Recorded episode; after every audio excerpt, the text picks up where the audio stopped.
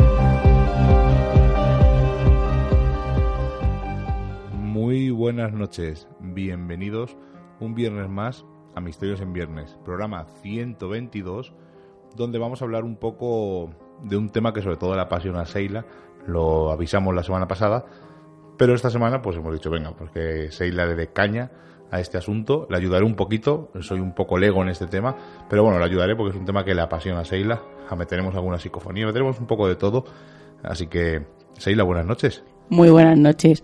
Estoy encantada de, hablar, como adelantamos la semana pasada, pero tenemos que decir que solo vamos a hablar del Escorial porque, porque es un tema muy extenso en el que incluso nos vamos a quedar cortísimos. Claro que me encanta, me encanta nuestra historia, me encantan nuestros monumentos, me encantan nuestras construcciones y sobre todo todo lo mágico que, que las envuelve, como puede pasar, como, como pasa ¿no? con el monasterio, con el gran monasterio del Escorial, en la que la magia, el, el los masones, eh, todo ese halo, ¿no? Y solamente en el sitio ya que se encuentra, ¿no? Que tenemos muy cerquita y que le rodea el Monte Avantos, creo que, que merecía la pena eh, tenerle aquí en Misterios en Viernes una noche. Bueno, pues ya hemos oído que vamos a hablar del Escorial, hemos dejado la Cruz de los Caídos para un poquito más adelante, para un futuro programa. Y aunque ya se van acabando los programas de radio de misterio y empezamos a coger vacaciones, nosotros os adelantamos que no vamos a descansar ni en julio ni en agosto, vamos a seguir semana a semana con muchos invitados, eh, muchas sorpresas y iremos revelando poco a poco lo que ya os comentamos hace tres o cuatro programas eh, sobre el Congreso de Misterio en Vallecas, en Vallecas por el Misterio.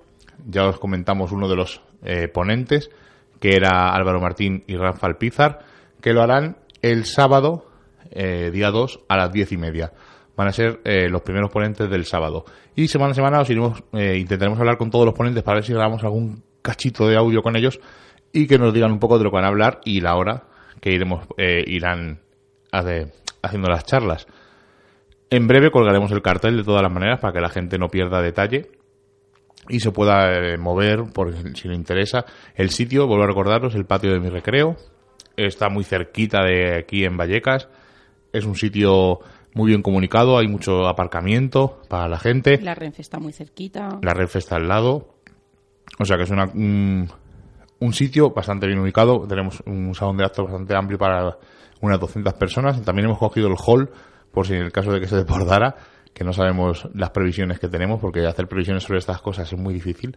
Pero ojalá consigamos llenar cajas y cajas de material escolar, que es el único, único requisito que os pedimos para entrar. Donar algo de material escolar, un boli, un lápiz, un libro, cualquier cosa, por poco que sea, es bueno. Además, vamos a hablar eh, dentro de poco, vamos a decir el colegio al que vamos a llevar los, eh, todo lo que vamos a donar, vamos, lo que vais a donar vosotros. Nosotros simplemente lo recibimos y lo llevamos a ese sitio, aunque donaremos algo también nosotros. Y comentaremos todo esto. Estáis en Radio Vallecas, en la 107.5, si estáis un poquito más al norte, en Vitoria-Gasteiz, de la 91.8 en Radio Siberia, y ahora mismo son las 11 y 34, estamos en riguroso directo. También nos podéis escuchar en Edenex los lunes, los jueves, los lunes alrededor de las seis y media de la mañana, los jueves alrededor de las 4 de la tarde, o muy madrugadores o en la hora de la siesta, podéis elegir. Y lo que siempre es seguro, los miércoles a las 8 en TDL de radio. Además, si no os gusta limitaros por el tema horario, podéis descargar el programa tanto de iVox en Misterios en Viernes como en el canal Misterios de nuestro amigo El Maki de Sevilla. Y ya, sin más preámbulo, vamos a pasar a las noticias. Noticias y agenda del misterio. Y esta semana vienen moviditas y muy interesantes porque que ha hecho otra vez la del liado Anonymous. De verdad, esta gente, ¿no? Que, que lo que intentaba, ¿no? Esta misteriosa organización mundial que, que se opone a la censura, al control, a, ese ataque de los gobiernos, a los derechos del pueblo por encima de todo, creo que, que, a veces hay que poner las cosas en cuarentena y hay que terminar de leer las noticias y además hay que, hay que seguirlas en el tiempo, aunque sea muy brevemente. Y es que está, ha hablado ¿no? de ese nuevo mensaje que ha publicado en su, en su página web, que ha tenido millones de visitas en las que ellos aseguraban que la NASA eh, había dado un comunicado en la que la evidencia de una serie de nuevos descubrimientos eh, extraterrestres estaban a punto de, ver la luz y todo esto se había hecho en un congreso llamado Los avances en la búsqueda de vida y no ha sido así. Eh, se ha visionado un vídeo en el que era una superposición de imágenes ya, ya antiguas y en los que no se ha dicho que se haya descubierto ni que vaya a haber ningún comunicado, sino que se ha hecho un tipo ¿no? o algún avance en el que lo que se va a hacer eh, no es que vayamos a buscar vida extraterrestre, sino que, que, se va a buscar en el planeta rojo pues indicios de vida microbiana o incluso eh, rastrear la actividad del océano eh, bajo la capa de hielo eh, de la luna de Júpiter y, poco más, ¿no? De lo que de lo que un poco más sabíamos y cómo podría ser eh, esos planetas extrasolares y si, si la atmósfera y el estudio de ella sería apropiada para la vida, pero nada más de eso. Así que la NASA ha tenido que, que decir que, no hay nada más allá de, de, estos pequeños descubrimientos y avances y que no va a haber ningún comunicado en el que se diga que la vida extraterrestre ha sido hallada, ¿no? O algún contacto, que es lo que todos esperamos. Y luego uno que de los que a mí me gustan, que es ese descubrimiento de los jeroglíficos en Egipto, que en una expedición arqueológica se ha descubierto que esos jeroglíficos monumentales, que es más antiguo de la ciudad egipcia del kebab, que se remontan a unos 5.200 años qué deciros, para mí es, es, una gran noticia. Además, es un arte rupestre en el que han descubierto estos jeroglíficos que son gigantes y han descubierto la imagen de una manada de elefantes tallada entre los años 4000 y 3500 antes de Cristo. Y uno de los elefantes dicen que es increíble, ¿no? Porque la manera de representar lo que os voy a comentar, porque porque representa una hembra embarazada, ¿no? En la que se ve por dentro como cuenta con, con otro pequeño elefante dicen que, que, es una representación muy extraña y, y muy válida, ¿no? De, de, esa imaginación que ya tenían para plasmar lo que, lo que estaban viviendo. Y era una noticia que a mí siempre me ha parecido eh, muy curioso, eh, Stephen Hawking, que a pesar de todas sus deficiencias, a pesar de su invalidez, ¿no? siempre se preocupa por, por la vida de los demás, ¿no? Por cómo podría ser mejor eh, la vida de esas personas, ¿no? Que pueden disfrutarla y a mí me parece un, gran valor, ¿no? De, de, esta persona que se preocupe por, por cosas que él no va a poder disfrutar ni que las disfruta. Y es que ha vuelto a decir, ya sabéis que él está muy metido, ¿no? En temas de, de encontrar vida extraterrestre y, de todos estos asteroides, ¿no? Que, amenazan la vida inminente casi de, del planeta Tierra y es que él ha dicho que la raza humana debe comenzar a dejar la Tierra dentro de 30 años para evitar ser aniquilada. Y lo dice que va a ser por sobrepoblación, el cambio climático, eh, alguna lluvia de esteroides. Y lo ha hecho en el discurso en un festival de ciencia en Starmus en Troiden, en Noruega, en Noruega perdón. Y el astrofísico ha dicho que es crucial establecer eh, colonias en Marte y en la Luna tomar un arca de Noé de plantas, animales, hongo, insectos para crear un nuevo mundo porque dentro de 30 años eh, podríamos desaparecer un par de cosillas. Sobre esta última noticia, eh, yo recuerdo de gente mayor que me comentaba que en el colegio, cuando eran pequeños, les decían que alrededor del año 2000 no habría comida porque había sobrepoblación, un montón de cosas. Y me suena un poco esto al cuento, a lo mejor peco de, de soez, pero me suena un poco al cuento de la vieja, ¿no? Eh, porque tener cuidado, no sé qué, que sí, que sí que tener cuidado, que sí, eh, exactamente hay sobrepoblación, eh, hay una serie de, de, peligros o serie de cosas, pero creo que es un poco... Eh, Hombre, alarmante. Sí, alarmante, sí, pero... Además, viniendo de una persona ¿no? que todo el mundo le tiene como en estima y, y, que no que cuando habla sabes que no va a decir ninguna tontería, entre comillas, vamos a decirlo así. Bueno, lo dejo un poco ahí en cuarentena. Entre comillas. Y lo de Anonymous, eh, con la NASA, ese rifirrafe que ha habido, que van a descubrir vida eh, extraterrestre inteligente, que no, la NASA lo desmiente, eh, luego resulta que es un bulo, que... Bueno, es una noticia tan extraña que yo cuando la vi no le presté mucha atención porque también Snowden hace poco decía, a la cosa de un par de meses o tres meses, que la NASA sabía que existía vida extraterrestre y que lo iban a hacer en un comunicado y ese comunicado nunca llega. Y ni nunca va a llegar. Evidentemente, lo que pensamos no como hombrecillos verdes o como lo que vemos en los cines, eh, no creo que sea ese tipo de vida inteligente, aunque hay miles de casos de gente que asegura que han visto humanoides, ya sean bien grises, los altos, o sea, un montón de tipos. Eh, y luego está la vida extraterrestre que nos cuenta nuestro amigo Serach y nuestro amigo Sergio, que han estado hace poquito en un directo en YouTube. Eh, esa vida mm, unicelular o esos virus. Esos bichos, esos virus, como una especie de insectos, incluso algún o sea, es una cosa, un tema tan curioso. Esos filamentos, ¿no? Tan extraños que a mí que, que, me vuelven loca y que me apasiona. Pero como tú bien dices, nunca va a llegar a esa noticia porque creo que además no estaríamos preparados porque deberían de enfocarlo de alguna manera que no cundiera el pánico. Porque eh, si, fijaros, entre las noticias de este señor que dice que en 30 años no vamos a estar y que hemos encontrado vida extraterrestre, esto podría ser un, un cóctel explosivo cóctel puede ser, porque es un poco una noticia un poco... Ya no le hice mucho caso cuando salió de esto y veo que al final se han ido desmintiendo nosotros. Lo que me extraña es que la NASA tiene que hacer una rueda de prensa para desmentir este... Porque cuántos rumores hablan sobre la NASA y a ellos les da igual. No, entiendo muy bien por qué sale la NASA a relucir, pero bueno. Agenda, por increíble que parezca, hay. Sí, todavía, todavía la Casa Espírita sigue todo julio y tenemos 7 de julio iba a decir San Fermín ya que viene casi seguido, ¿no? Una cosa con la otra, la Casa Espírita, la calle de la Bolsa número 14, a las siete y media, una conferencia en la que Fermín Mayorga va a hablar la otra historia de América jamás contada. Nos va a hablar, nos va a contar esas historias que, no, que nunca han sido contadas, que son casi desconocidas y que va a traer muchas sorpresas y sobre todo acercarnos a esos misterios que rodean a América y que hace que siga siendo un cofre, que me ha gustado mucho esta frase, que aún guarda grandes misterios. Además, hay unas jornadas ahora mismo que se están desarrollando. En Frigiliana creo que es. Sí, está, está el grupo ETA, eh, creo que está Pedro Amorós.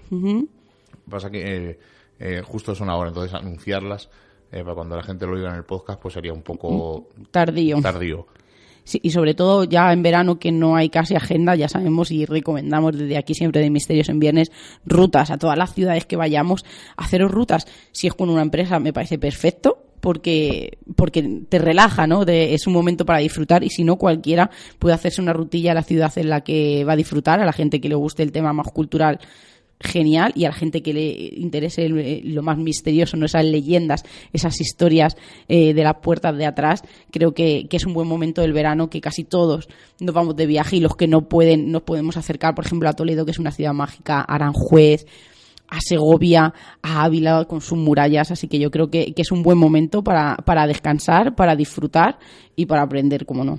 Y a Cuenca. Por supuesto. Una cosa antes de empezar con el, el tema del Escorial Llevamos varias semanas diciendo que queremos traer a Auronplay aquí a Misterios en Viernes, pero nos hemos mandado un montón de correos, no nos contesta, es difícil traer a, este señor. Y nos gustaría porque vemos que es un youtuber sensato, habla a veces de misterio. Y llevamos, hemos enviado, ¿cuántos correos? Tres, cuatro correos. Le conocimos en persona en la Feria del Libro, se lo comentamos, nos ha hecho un poco caso omiso. Y vamos a ver si tenemos suerte y entre todos damos ahí unos empujones y a ver si podéis seguir esta cadena eh, en Twitter hemos puesto un hashtag que es ven a misterios en viernes y ahí podéis eh, marcar a Auronplay y mandarle un mensaje. Oye, que nos haga caso. Nosotros hemos puesto ven a misterios en viernes, arroba Auronplay, haznos caso. Y lo hemos retuiteado con todas las cuentas que tenemos de Twitter.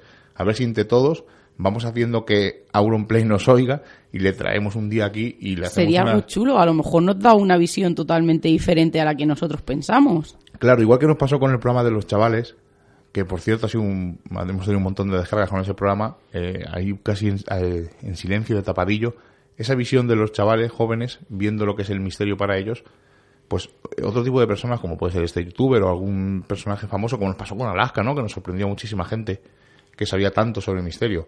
Pues queremos hacer algo más con este chico, a ver si entre todos hacemos ahí con el hashtag este ven a misterios en viernes y le marcáis arroba Auronplay y a ver si entre todos le damos un poco de caña. Que nos haga caso porque si no en verano que nos vamos a ir para su tierra, soy capaz de plantarme debajo del portal. y le damos caña allí. Bueno, empieza a, contarnos un poco qué es el monasterio del Escorial. Pues el monasterio de San Lorenzo del Escorial es un complejo que incluye un palacio real, una basílica, un panteón, una biblioteca y el monasterio. Se encuentra en la localidad de San Lorenzo del Escorial, en la Comunidad de Madrid, y fue construido entre 1563 y 1584. El palacio fue residencia de la familia real española y la basílica es un lugar de sepultura de los reyes de España y el monasterio que fue fundado por los monjes de la Orden de San Jerónimo, aunque actualmente eh, están los frailes de la Orden de San Agustín. Esta idea no fue, fue hecha ¿no? o creada en la segunda mitad del siglo XVI por Felipe II y su arquitecto Juan Bautista de Toledo, aunque posteriormente tuvieron que intervenir Juan de Minjares, Giovanni Battista Castelo y Francisco de Mora y sobre todo Juan de Herrera, porque aquí es donde comienza el misterio del gran monasterio, porque ya conocemos que Juan de Herrera era nigromante, aprendiz de alquimista, arquitecto, nombrado bibliotecario y encargado de la recopilación de todo tipo de libros perdidos y prohibidos, de artefactos, de herramientas alquímicas que llevaron a cabo el acondicionamiento de, este gigantesco edificio, de esta inmensa construcción. Fue considerado desde finales del siglo XVI, fijaros, la octava maravilla del mundo, tanto por su tamaño como por el complejo que tenía eh, funcional, ¿no? De, que servía para tantas cosas y por su enorme, como no, valor simbólico. Pues es un sitio que hay que visitar, además lo tenemos muy cerquita aquí en Madrid. Y voy a hablar de la persona que más tiempo estuvo allí y que eh, lo mandó construir. Estamos hablando de Felipe II. Y vamos a hablar un poco de, esta figura, ¿no? Porque es, bastante conocido, pero tiene cosas también que son un poco desconocidas. Es el segundo monarca de la Casa de Austria y nació en Valladolid en el año 1527. Tenía un temperamento frío, era muy religioso su vida familiar estuvo marcada por la tragedia. Perdió a cuatro mujeres, perdió a seis hijos y vio morir a la mayoría de sus hermanos, incluido a Juan de Austria. Además, eh, tuvo la desgracia de que la Armada Invencible eh, fracasó estando él de rey y además tuvo una salud un tanto delicada. Eh, posiblemente tuvo sífilis congénita, asma, artritis, cálculos biliares, fiebres intermitentes y a partir de los 36 años tuvo gota. Además, dicen, hay una leyenda que dice que por eso lo ha trasladado a la famosa sillita del rey, para que se, eh, en los aires del campo eh, le relajaran un poco. De todas maneras, con todo esto que tenía este señor, vivió hasta los 71 años, ni más ni menos. Y depravado, que se nos había olvidado. Y hay otros aspectos que no son tan conocidos, como que tenía una personalidad obsesivo-compulsiva. Eh, dicen los expertos que puede ser a raíz de tres factores. La ausencia de su padre, Carlos I de España y V de Alemania, la sobreprotección de su madre, la emperatriz Isabel, y la severa y estricta educación que recibió como heredero al trono. Además, eh, por ejemplo, tenía una exagerada adoración por la rutina, el orden y la puntualidad. Eh, y una de las cosas más llamativas era su celo desmedido por la higiene personal. Le definieron en su día como la persona más limpia y más aseada que jamás ha habido sobre la tierra. Por eso, las circunstancias de su muerte eh, supusieron un calvario para este señor. Eh, el golpe de, su, de fallecimiento de su hija Catalina Micaela lo llevó a una depresión ya con 70 años que complicó sus problemas de gota y sus problemas de movilidad. Consciente de que iba a fallecer en poco tiempo, ordenó que lo trasladaran al monasterio del Escorial en el verano de 1598. Allí, entre otros males, como la hidropesia, calenturas, etc., su cuerpo se llenó de úlceras y llagas purulentas. Y encima, eh, sabemos que las llagas desprenden un mal olor, cosa que él, como he dicho, era muy, con la higiene muy exigente, lo que le hacía aún más calvario, aparte de unos espantosos dolores. Estuvo sufriendo durante 53 agónicos días hasta que el 13 de septiembre expiró. Lo que no es cierto, hay una leyenda que dice que murió infectado de piojos, esto es totalmente falso. Y ahora, después de que Seila nos diga por qué se construyó el monasterio de Escorial, os voy a contar un poco unas leyendas alrededor de la muerte de Felipe II. Además, creo que la has definido perfectamente y que la obra del monasterio de Escorial eh, es su personalidad, ¿no? Hecha, construcción porque tiene, tiene mil detalles, eh, eso no está allí por casualidad, eh, tiene referencias astrológicas, así que yo creo que, es su, personalidad no reflejada en, un edificio, ¿no? Por, por, así decirlo. Pues todo comenzó porque dice que fue un sueño de juventud que Felipe II tuvo, en el que él quería construir un inmenso palacio que perpetuara la gloria de la monarquía y la grandeza de la Casa de Austria y cuenta la historia que el rey segundo quiso conmemorar la victoria de San Quintín sobre los franceses ocurrida el 10 de agosto de 1557 y en cuyo día se celebraba la festividad de San Lorenzo y así, y así ocurre. Pero hay un montón de leyendas más que iremos adelantando a lo largo del programa, pero sobre todo yo creo que, su muerte es una de las cosas más misteriosas y como nos va a contar ahora Miguel, creo que, que merece la pena no el, el, contar día a día casi no sus últimos momentos y cómo, cómo los pasó. Bueno, pues os voy a contar un, varias leyendas y varios datos eh, históricos alrededor de la muerte de Felipe II.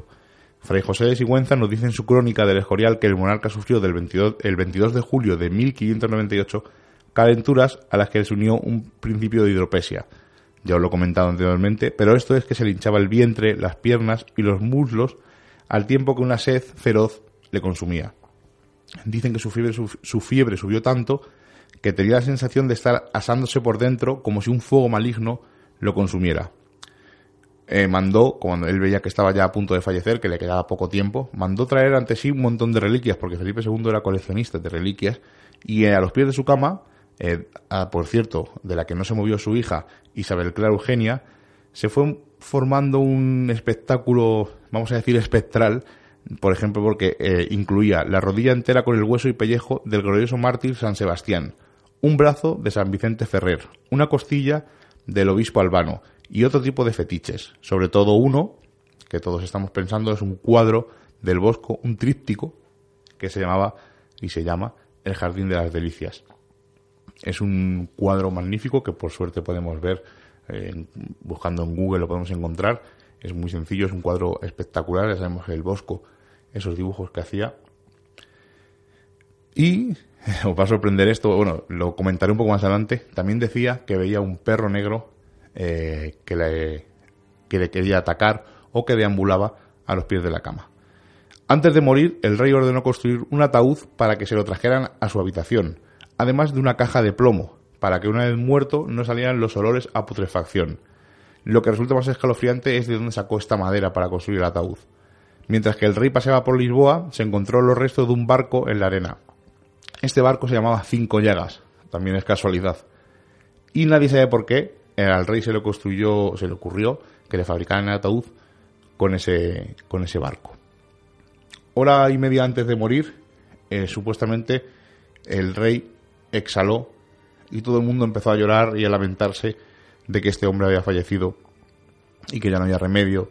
Y de repente, como cualquier película de terror, abre los ojos, se levanta, se incorpora y coge un viejo crucifijo de Carlos V. A las 5 de la madrugada del 13 de septiembre dejó de vivir, dejó de respirar y falleció. Lo que no sabemos si al fallecer sabía si iba a ir al cielo, si él pensaba que iba a ir al cielo o si realmente iba a ir al infierno que esos pasajes del bosco, esas pinturas, creía él que representaban. El mismo día que él falleció, pero 14 años atrás, se había puesto la última piedra de la fábrica del monasterio de San Lorenzo del Escorial, lo que dicen algunos que es la fortaleza que impide que la puerta del infierno se abra, de la que comentaremos un poco más adelante. Lo curioso es que este rey era muy creyente en temas de leyendas, que ahora comentaremos también, porque alrededor del Escorial hay un montón de leyendas, y hablaremos de ese perro negro que ya os he comentado, que está supuestamente deambulado por el Escorial. Pero vamos a hablar de leyendas, ¿no? Vamos a empezar con una leyenda mítica, el Grial. Además, deciros, contaros que la primera leyenda del Escorial, de por qué se ubica en ese, en ese sitio exacto y no en otro, aparte de que, como hemos dicho, está rodeado ¿no? de, energías telúricas y una de las cosas que, Felipe II buscaba era esas energías, esas corrientes de agua, esa, esa magia, esas vibraciones que a veces sentimos en, en algún lugar, esas energías especiales, se encontraran en, ese lugar exacto donde, donde se construyó el monasterio del Escorial y cuentan que, él mandó a una comisión de masones a buscar este preciso lugar, este lugar exacto, se levantó una tormenta que no se podía explicar, en la que uno de los rayos fue tan fuerte al caer eh, en la tierra que, les tiró ¿no? a toda esta comisión, dice que, que, les tiró por los aires. Entonces supieron que en ese momento era como si hubieran destapado la furia del diablo y sabían perfectamente que allí habría como una boca del infierno, que aquello debía de ser tapado y ese era el, lugar exacto donde confluyen esas energías, donde confluyen esas corrientes telúricas y donde eh, tenían que tapar la puerta del infierno y allí se ubicó el Real Monasterio del Escorial. Y casualmente, estamos hablando, como hemos dicho antes, de San Lorenzo, que fue supuestamente elegido para llevar el grial a España y dicen que el Escorial fue construido a imagen y semejanza del Templo Salomón, siguiendo unas precisas descripciones de la visión del profeta Ezequiel que detallaba en la Biblia. Al parecer, el rey Felipe II pretendía con esta construcción cumplir un, secreto, ¿no? un, sueño que tenía de estar a la altura del rey Salomón, un rey prudente y sabio, como de la misma manera su propio padre Carlos V le había comparado con el rey David y, así figuran esas estatuas de, ambos reyes. Y es que Felipe II le interesó mucho el personaje de Salomón, que siempre había escuchado hablar de por parte de su padre, y no es casualidad, evidentemente, que en la fachada del Escorial encontremos las estatuas de Salomón y de David y a la vez también existe eh, defensores no de la teoría de que afirman de que Felipe II lo que quería era alcanzar la construcción del edificio perfecto, ya que en la Biblia se explica muy bien que los planos del templo Salomón fueron creados por el mismo Dios y afirman que el monasterio eh, del Escorial tiene una geometría oculta que, eh, que se basa ¿no? en el cuadrado, el círculo, el triángulo y constituye una, una restauración para Felipe II eh, en la piedra ¿no? de la Nueva Jerusalén. Él lo que quería era una nueva representación de la Iglesia católica reformada. Pero claro, esto tiene en contradicción todo esto que hemos sabido de él, la alquimia, los masones, eh, toda, todo ese mundo pagano, ¿no? dada la estricta e inflexible religiosidad de, del monarca. Entonces ahí hay una controversia extraña, pero yo creo que muy atractiva a la vez. Y vamos a seguir contando leyendas, porque alrededor del Escorial hay un montón de leyendas una es la de las puertas del infierno, que lo hemos comentado muy brevemente, pero básicamente eh, se supone que se construyó allí el Escorial para evitar que esta puerta del infierno se abriera y salieran los demonios de allí de su interior. Hay un montón de supuestas puertas del infierno alrededor del mundo. Eh, un día podríamos hacer un programa diciendo algunos de los lugares. Algunos son muy curiosos, otros son mm, simples cuevas o... Pero ¿por qué se cree que allí hay una puerta del infierno? Pues no se sabe exactamente. Por un lado se piensa que allí hay unas minas muy profundas pero por otro lado saluda la tormenta que ha comentado Seila antes y que ocurrió el día que los técnicos del rey fueron a inspeccionar el lugar. Y los relámpagos cayeron allí y decidieron que ese sitio no era normal y construyeron allí el monasterio del Escorial. Otra de las eh, leyendas es que la planta del monasterio está inspirada en una parrilla, en alusión a la muerte que tuvo San Lorenzo, que fue quemado. Otra leyenda, el perro negro, lo hemos comentado muy por encima. Eh, cuando estaban haciendo las obras del monasterio del Escorial, Dicen que un perro negro, bueno, dicen no, es cierto, un perro negro se paseaba por las noches y con sus ladridos incluso interrumpía las obras. Los obreros tenían incluso miedo a que este animal les atacara. El rey, Felipe II, decidió que dieran caza a este animal y una vez muerto lo colgaron en una de las torres donde su cadáver permaneció durante muchísimo tiempo. Felipe II pensaba que este podía ser uno de los enviados del diablo, ya que se supone que allí tenemos una de las puertas. Años más tarde, eh, cuando el rey estaba a punto de morir, afirmaba, como he comentado antes, que veía pasear al perro por la habitación e incluso oía sus ladridos. Y eh, otra leyenda es que allí Felipe II buscaba la piedra filosofal, eh, utilizaba alquimia y utilizaba alquimistas. Eh, dice que reunió una gran biblioteca sobre este, este arte y tenía una gran cantidad de tratados relacionados con esta misteriosa ciencia. Incluso tenía libros de literatura sobre magia y astrología. De hecho, se insinúa que incluso llegó a consumir brebajes. Mm, dicen que por, él estaba interesado en este arte, en esta alquimia, porque, eh, su, como hemos documentado, su salud era muy delicada y que al consumir estas, estos brebajes, su mm, salud, por así decir, mejoraría. Seila, vas a contarnos más, más leyendas, porque tenemos apariciones marianas, tenemos una huella del diablo. Sí, pero estoy recordando que Jesús Callejo nos dijo que el escorial era como si fuera el tablero de la oca. Mm, no, creo que ¿Qué era? Era un, un- en Toledo la catedral. Ah, es verdad, verdad. Estaba yo, estaba yo pensando y, no, y, y dudaba, pero bueno, también es verdad que no lo hemos dicho mm, al principio, lo dijimos, pero que está, está basado, ¿no? Esta construcción en, en la astrología, en constelaciones y sobre todo, ¿no? En esa numerología mágica que, que tan extraña ¿no? y tan desconocida es para nosotros y que para él era algo fundamental dentro de, su vida, ¿no? de, su, de su estricta y, y colocada vida.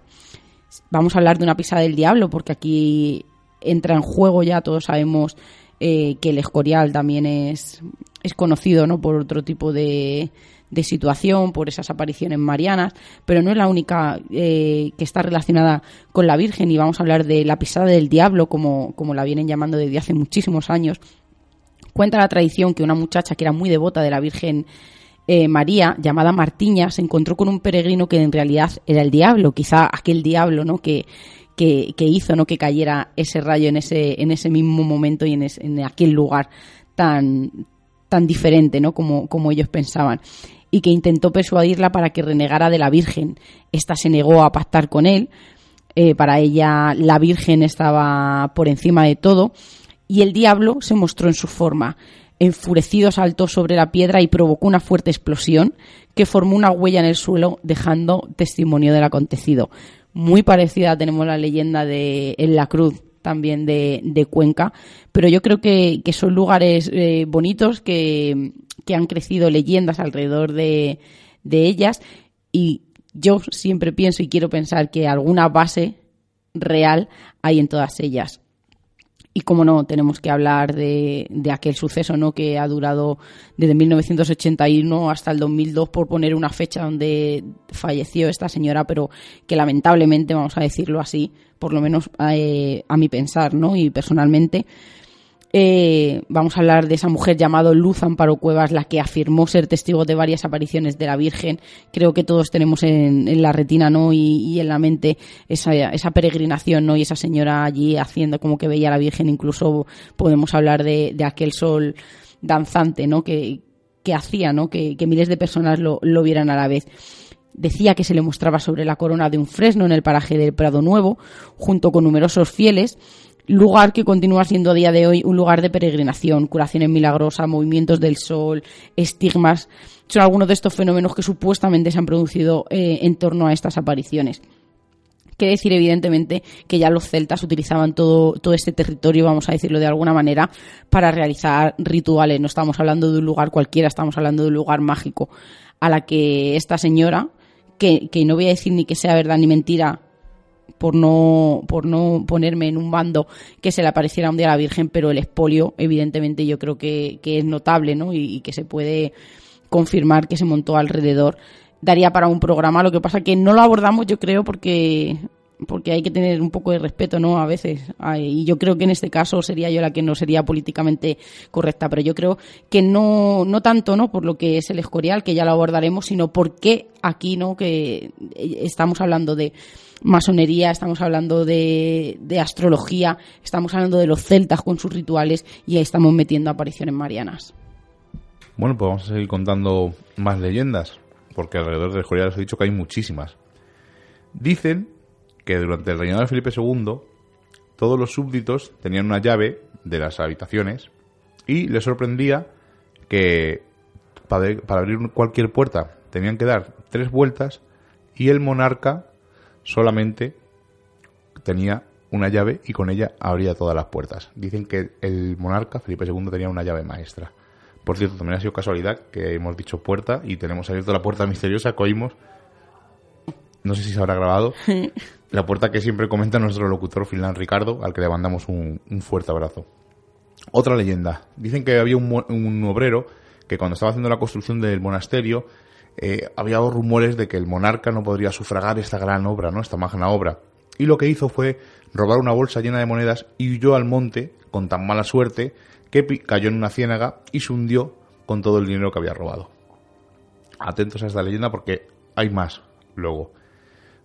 Apariciones, hemos dicho que aparece la Virgen, pero también dicen que en el monasterio de Escorial se aparecen cuatro mujeres, las cuatro mujeres que eh, enviudó Felipe II. Estamos hablando de María de Portugal, María Tudor, Isabel de Valois y Ana de Austria. Dicen que pasean por la lonja del monasterio las noches de luna llena con un cirio en sus manos. Y por último, una última leyenda, y como no, tenemos que hablar de una estatua que hay dentro del monasterio. Estamos hablando de la estatua de San Lorenzo, que da nombre al pueblo. Y dice que esta figura mira hacia la montaña que tiene enfrente, hacia un lugar donde dicen que hay escondido un tesoro, el cual nunca ha sido hallado. A lo mejor está relacionado con la historia del renegado. No lo sabemos.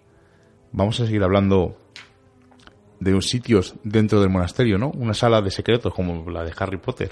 Son las estancias, voy a hablar de dos, de las dos estancias que más me gustan dentro del monasterio del Escorial y muchas veces pienso que, quizá eh, sea no solo en este, sino en otros sitios, sea una simple edificación que no, no tiene nada más, no donde, donde rascar y que me parece súper bonito y súper curioso todas estas leyendas y todos estos detalles que crecen alrededor de, de un edificio o de una construcción que puede ser mágica o no, pero que me parece que alguien no se, se puede incluso llegar a inventar, que me parece súper chulo, lo de las llaves, lo de las esposas, pero ahora sí, tenemos dos sitios que se pueden no visitar, pero sí que están ahí y hay documentos, evidentemente. Vamos a hablar de la sala de los secretos, pero nosotros hemos estado en otra, que está en la fuente de Ocaña, que ocurre lo mismo.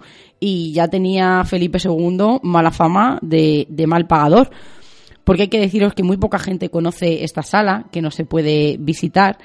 Eh, que incluso a veces se pasa, si ha habido en momentos que se pueda visitar casi inadvertida, si no vas con un guía, y es que la llaman la sala de los secretos, que está justamente después del Panteón de los Infantes, y como os digo, es conocida así, literalmente, la sala de los secretos, y yo creo que ahí ya no eh, el interés se despierta, y es que Juan de Herrera consiguió que dos personas colocadas en ángulos opuestos pudieran conversar sin chillar y con enorme claridad, eh, escuchárseles mientras los que estaban en medio no podían oír nada que a nosotros nos ocurrió, ya os digo, en, la Fuente de Ocaña. Es algo increíble, ¿no? Uno se pone en una esquina de otro en otra y solamente con susurrar, el que está en el otro lado lo oye perfectamente como si estuviera en estéreo y la gente que está alrededor no ha escuchado nada.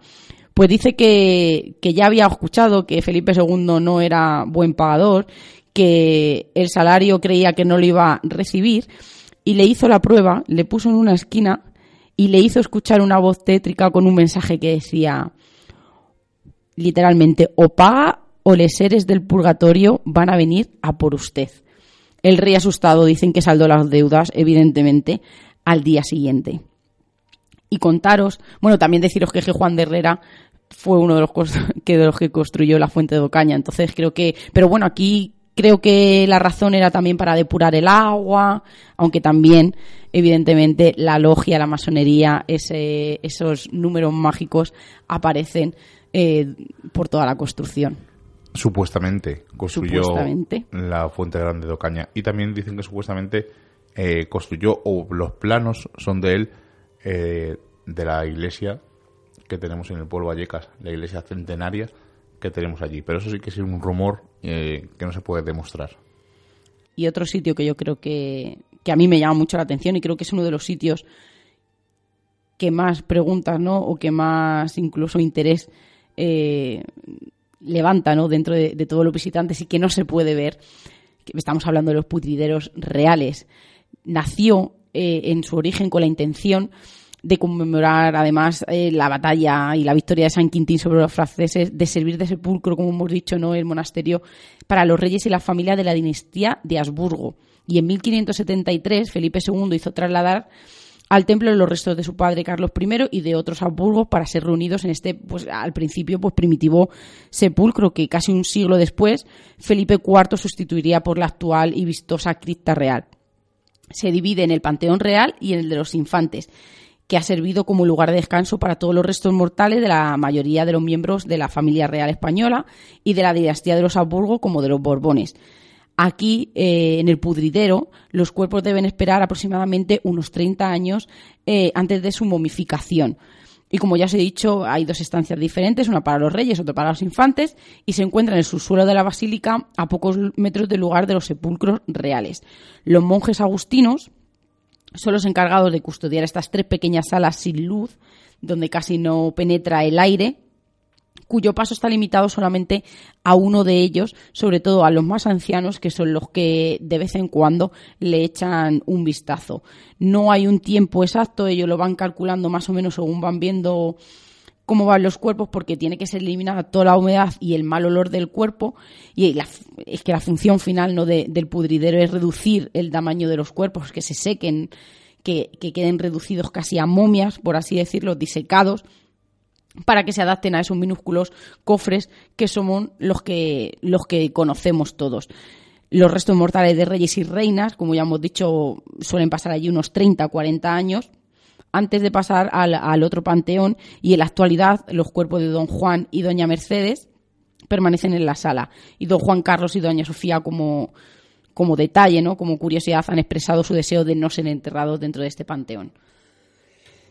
Bueno, pues seguimos contando leyendas. Voy a contaros, voy a contaros una leyenda y un dato anecdótico de Felipe II, eh, que, para que veáis el nivel de obsesión que tenía este hombre. Y ya a partir de ahí pasamos a hablar de otros sitios que pueblan el Escorial. La cima de los pastores está muy relacionado con las dos leyendas que os he contado, o las dos cosas curiosas, tanto la historia del renegado como la estatua de San Lorenzo. Eh, la cima de los pastores es un, un monte cercano a San Lorenzo del Escorial y dicen que hay un tesoro oculto. La historia es la misma que os he contado de este obrero que se escapó, pero en este caso se le da un nombre al, al, hombre que huye con el dinero. Se llama Rafael Corraliza.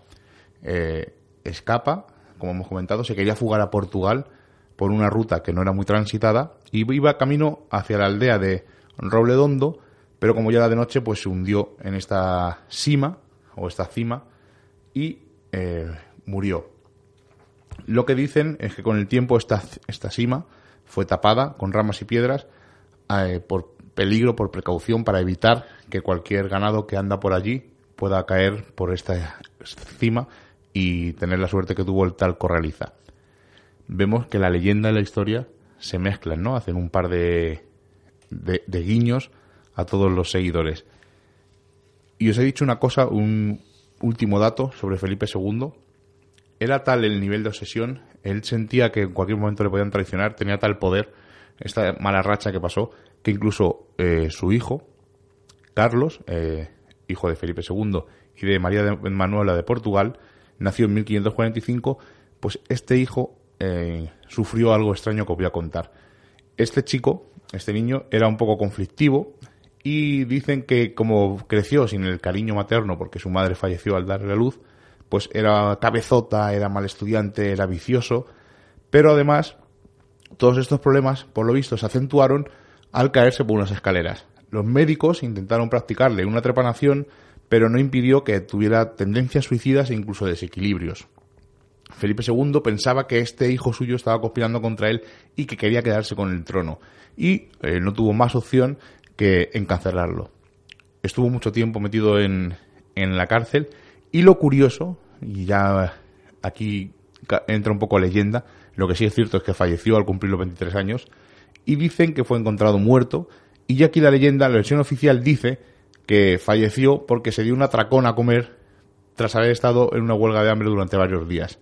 Pero esta teoría nunca se confirmó. También dicen que el rey eh, asesinó a su hijo mientras que estaba detenido.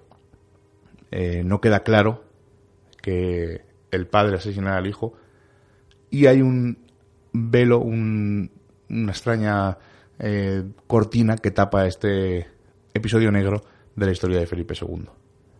Seila, vamos a hablar de uno de los sitios que más nos gusta, que más hemos visitado y que nos apasiona y además pondremos un audio que hemos obtenido allí, ¿verdad?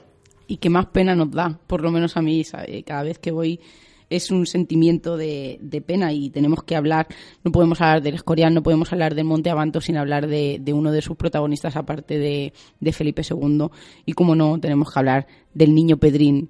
Eh, fue una muerte muy trágica, fue un suceso que ocurrió el 10 de febrero de 1893, bueno, ocurrió días antes, y estamos hablando de un niño eh, llamado Pedrín Bravo y Bravo, el niño, vamos, se llamaba Pedro, para todo el mundo del pueblo, Niño Pedrín, además eh, se, se, levantó una cruz de granito en, en su nombre, en la que a día de hoy todavía hay gente que va a depositar flores, incluso han, han colocado ¿no? un improvisado banco con, con, dos tablas para que, para que la gente vaya allí a, a, estar un rato, ¿no? Yo siempre digo que a estar un rato con, con este niño Pedrín. Pues tenemos que hablar de un niño de ocho años que vivía en el Escorial y que muy habitualmente lo que hacía era ir al monasterio pues a echar una mano a los frailes, a, hacer de monaguillo en, las ceremonias y un poco pues echarles una, una mano. Una de esos días que fue una tarde no volvió, los padres evidentemente alarmados hicieron el camino no eh, al revés que hubiera hecho Pedrini, no le encontraron. Fueron a, fueron a las autoridades y, se, y después de unas horas no sin, noticias de lo que se, se, hizo no fue fue una batida. No encontraron nada hasta días después ya os digo un 10 de febrero de 1893 donde unos pastores que subían por, por el monte Avantos es un bosque muy frondoso muy muy que cambia, ¿no? Nosotros siempre decimos que, siempre nos hemos ido un montón de veces y siempre nos, nos cuesta encontrar esta cruz porque parece que, que, lo hace a capricho, ¿no? Que la encuentra si él quiere o no. Es, un, es una apreciación nuestra, pero sí que es verdad que, que es un, un lugar muy frondoso en el que te puedes perder fácilmente estos pastores, cazadores, perdón, eh, querían pues, eh, pasar el rato, ¿no? A ver si eh, obtenían alguna presa y se encontraron a mitad del bosque en una, en una cuestecita, se encontraron el, el cuerpo descuartizado de, de, un niño. Fueron corriendo, evidentemente, a las autoridades y se dieron cuenta, ¿no? Y cuando llegaron los papás era el niño Pedrín era su hijo, ¿no? El que no, el que no había vuelto. Imaginaros el revuelo que, que se montó, ¿no? En aquí, en aquel 1893, en febrero, que allí hace un frío horrible.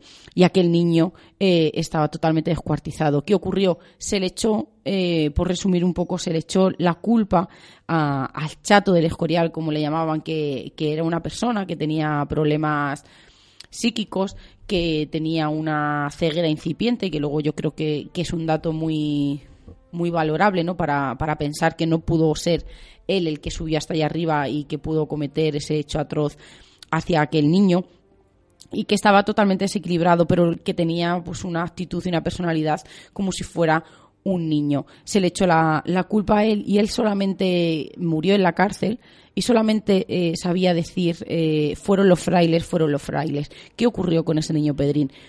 Cuentan que, que no le mató el chato, sino que se le mató en el monasterio, que eh, Felipe II, como hemos contado antes, era un poco depravado, que tenía unas orientaciones sexuales un poco brutales y que algo vio aquel niño en ese monasterio por parte de Felipe II del rey o por parte de los frailes que no debería de, contar y así fue. Nunca lo pudo contar y se le culpó pues al, más fácil, no que creo que al más frágil, como en este caso era el chato, a que el adulto no convente de niño. Y como os digo, es un sitio en el que dice que, ocurre. Nosotros fuimos allí, la verdad, ¿no? fuimos allí eh, llamados, ¿no? Por, por el interés de, de todos aquellos fenómenos que ocurrían. Incluso ha habido motoristas que han, que han contado, ¿no? que han narrado lo mismo, igual que guardas forestales que se han encontrado un niño como vestido de época, como con unos pantalones cortos, eh, cruzando de un lado al lado de la carretera y que se han bajado eh, totalmente aterrorizados. Nosotros fuimos allí porque incluso dicen que la cruz sufría unas diferencias de temperatura y fuimos llamados y, y allí tuvimos nuestra gran nuestra gran sorpresa, ¿no? En la que nosotros casi empezábamos eh, lo que vamos a poner es una psicofonía, como ahora va a contar Miguel, que ha sido analizada por profesionales. Y creo que es un sitio para nosotros muy especial y es un sitio que de verdad eh, donde se encontró el niño Pedrín, además en, la cruz ¿no? de, granito hay una, una, inscripción muy personal en la que pone literal, el 10 de febrero de 1893 fue hallado en este sitio el cadáver del desgraciado niño Pedrín, bravo y bravo, víctima del brutal salvajísimo Así que imaginaron, ¿no? De noche alumbrar con la linterna, que gracias a unos chicos que nos encontramos conocemos la historia de, del niño Pedrini y la cruz y creo que, merece la pena que Miguel os cuente lo, lo, que nos va a contar a continuación, porque para nosotros es un lugar muy especial. Y si os digo que los chicos que encontramos es una casualidad digna de eh, estar en el libro de casualidades imposibles de José Guijarro, pues os va a sorprender, pero es muy curioso. Nosotros eh, nos enteramos de la Cruz del Niño Pedrín viendo el programa de Cuarto Milenio, donde salían unos chicos eh, comentando que habían visto una aparición de un ser que había cruzado eh, la carretera que sube al Monte Avantos, había saltado desde una punta de la carretera a la otra, les había mirado y había saltado eh, monte abajo. Nos pareció muy curioso, nos pareció un sitio llamativo y fuimos una noche. La carretera que sube al Monte Avantos es una carretera digna de película, un montón de curvas, eh, por mitad del, del, monte no se ve absolutamente nada, nada más que las luces de los coches. Y aparcamos en un sitio y estuvimos buscándola, no la encontramos y de repente llegó otro coche eh, Seila estaba arriba con nuestro ermitaño y por abajo estábamos eh, Johnny y yo mm, recorriendo, intentando localizar la cruz porque no se veía nada, porque el bosque es eh, bastante tupido. Subimos a ver qué ocurría y estos chicos nos dicen, pues si estáis buscando la cruz del niño Pedrín vais un poco mal porque está un poquito más allá. Empezamos a echar, eh, nos dijeron dónde era, fuimos, estuvimos allí grabando, eh, subimos a hablar con ellos, estuvimos mucho rato hablando, nos dijeron que incluso en la sillita del rey desde se ve eh, en línea recta, no se, no se aprecia bien porque era eh, mitad de la noche, pero nos comentaron que algunas noches habían visto antorchas alrededor de esa zona, eh, no saben si haciendo algún ritual o algún juego de rol, no sabían exactamente el qué. Pero nos contaron que como nos habíamos enterado de dónde estaba la cruz del niño Pedrín, le dijimos que habíamos visto el programa de Cuarto Milenio y nos dijo, ¿visteis al chico y tal? Digo, sí, sí, pues el chico soy yo, yo vi esa figura. Estuvimos hablando con él, nos dijo que ellos se suben allí para relajarse porque no hay nadie, es un sitio muy tranquilo, que salvo que pase mejor eh, algún coche como nosotros o que pase eh, la Guardia Forestal y tal, nunca habían visto nada. Y dice que una noche que sí que es cierto que estaban eh, él y su pareja, que estaban mm, discutiendo, además, o sea que no es que estuvieran medio dormilados o que hubieran subido a beber algo, nada, estaban un poco discutiendo.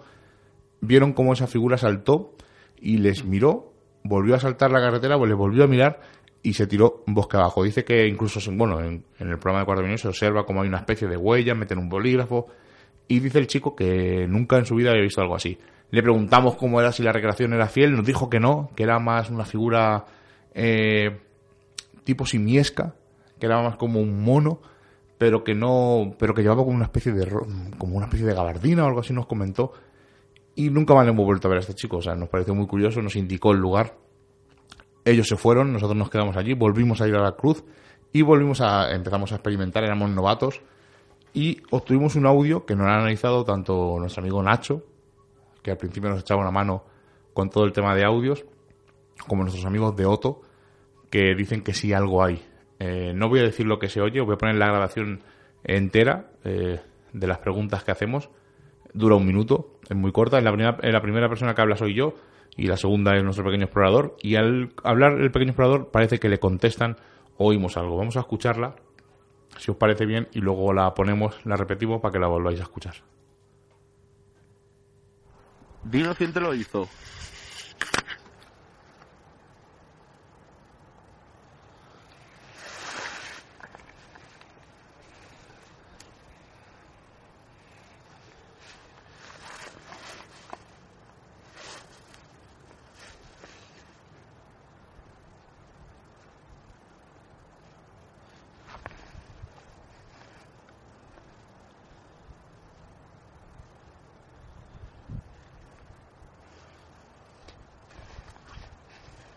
¿Dónde te lo hicieron?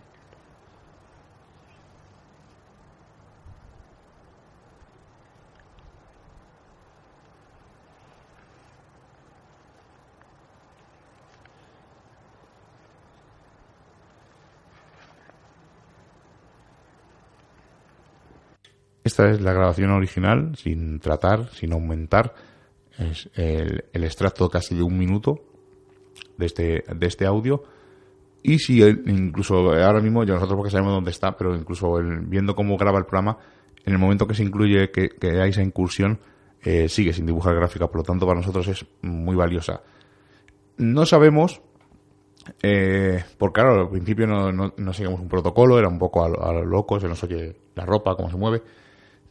Y se la mandamos a nuestros compañeros y nos dijo Nacho que podía ser que la voz que se oye, nosotros- Rubén dice dónde te lo hicieron y se oye una que es, sobre todo el es, es muy marcado. Eh, dice que podía ser, eh, incluso pensábamos que podía ser un grillo, ¿verdad? Porque podía estamos en mitad del campo. Y, y él nos dijo que el rango de voz, o sea, que eh, entraría dentro de lo que puede ser un grillo, pero que también entraría dentro de la voz eh, de un niño o de una mujer, que para él se asemejaba más a un niño, pero que no daba certeza de ninguna manera y que podía ser algo de, de lo que hemos comentado, un animal. Os voy a poner el audio otra vez aumentado y repetido para que lo veáis mejor. ¿Dónde te lo hicieron?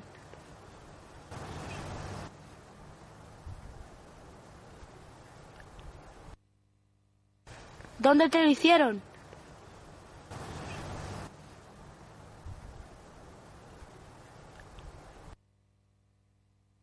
¿Dónde te lo hicieron?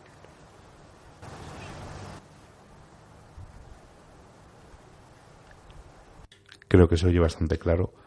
Es una de las primeras psicofonías, bueno, la primera psicofonía que obtuvimos. ¿Qué recuerdas de ella, Sheila? Además recuerdo perfectamente que, que le dije a Rubén, ¿no? Era nosotros siempre lo decimos, tenemos nuestra grabadora, empezamos con ella porque porque fue un regalo que pidió Rubén a, los Reyes. Y, y yo le dije, tenía ¿no? el pensamiento de quizás si, si algo hubiera, ¿no? Si realmente estuviera algo, ¿no? Una, algo de, de aquel niño Pedrín, pues que a lo mejor se sintiera como un poco más cómodo al, al hablar, ¿no? O al comunicarse con pequeños exploradores. Y yo le dije, pregúntale dónde te lo hicieron, ¿no? Aquello tan feo que le hicieron, pero preguntárselo de alguna manera, ¿no? Que no, que no le fuera hostil y que no, no le hiciera daño.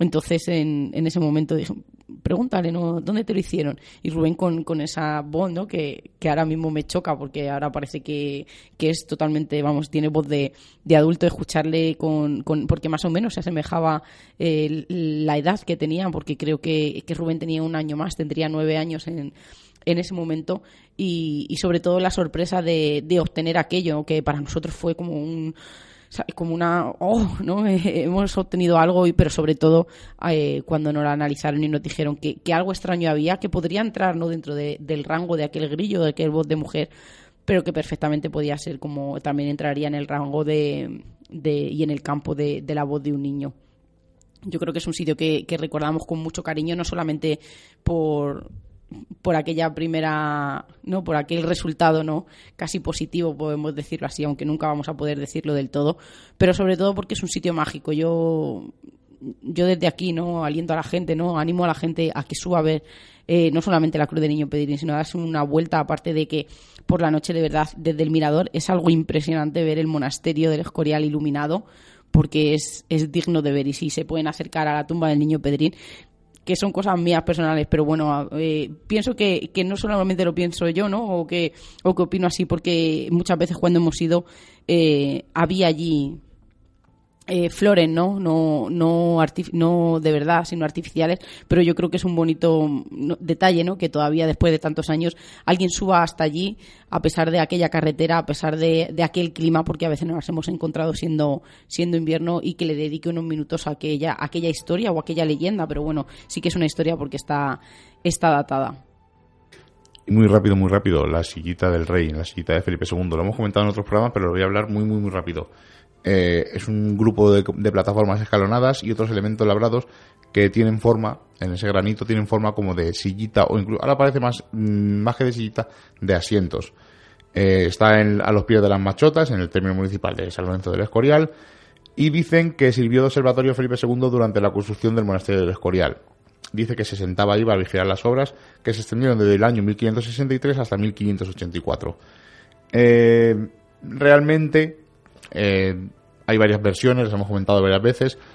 Esto podía ser un altar que se usaba de los tiempos celtas, como ha comentado Seila, y se usaba para hacer rituales o incluso sacrificios.